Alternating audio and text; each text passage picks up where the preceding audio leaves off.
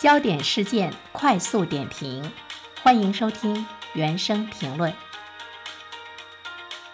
一年一度的双十一购物节呢，已经是接近尾声。我们看到的情况呢，是在手机、家电、数码等智能产品的行业中，国产品牌呢都呈现出来了一个压倒性的优势。在潮玩宠物、母婴等新兴的赛道上，国产品牌也占据了半壁的江山。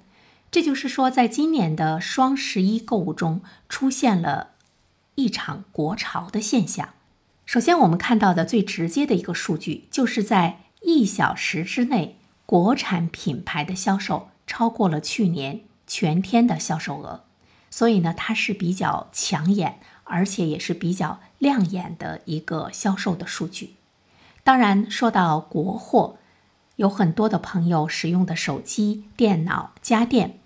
数码包括智能电玩，还包括呢一些食品等等，都呢已经开始越来越喜欢我们的国货品牌，尤其是手机、家电、数码等智能产品，历来都是由国产品牌占据着一种绝对的优势。但是现在呢，我们也会注意到，除了这些占有绝对优势之外，其他有很多领域中的国产品牌也在不断的崛起。它背后的原因呢是很多方面的。那么，首先我们要关注的当然是需求层面。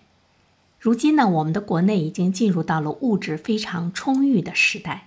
那么，九零到九五后已经成为消费的一个主流，被人们称为 Z 世代。Z 世代的消费者呢，他成为了主力，他的消费的行为和以往的消费者出现了一些明显的不同。他们呈现出了一些新的特征，比如说对个性化需求上升的同时，追求高性价比，这就是我们今天的 Z 世代的消费群体，他们表现出来的比较突出的特点。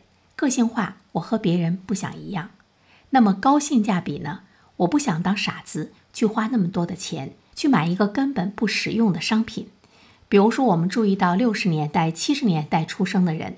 当他们富有的时候，他们会去追求国外的奢侈品，提一个名包，戴一块名表，穿一双名牌鞋，都觉得自己十分富有了。哪怕满大街的人，你看都背的是 LV 的包，有一些呢恐怕呢是赝品，但是大家也愿意呢去走这样的一种趋同。我们看不到个性化。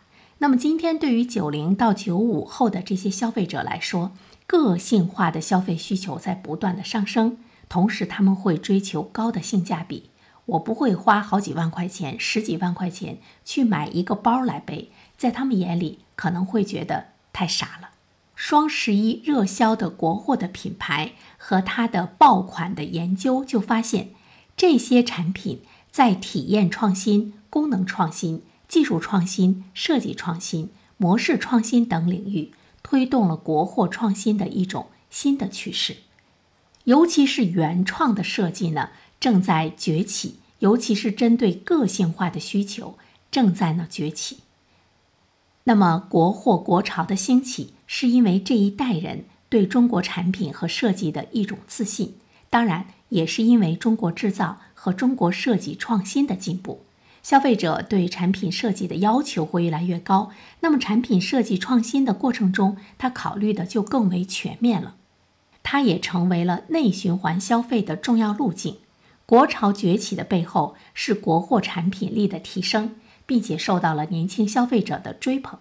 随着中国制造业的升级，年轻一代的消费观念的变化，还有电商平台的推出，都扶持国货计划。双十一也成了。国货品牌打开市场的一个重要的途径。最后，我们想说，国货的崛起还有一个深层次的原因，那就是中国文化和审美的复兴。当然，最终消费品的品牌还是要靠产品说话，产品是核心因素。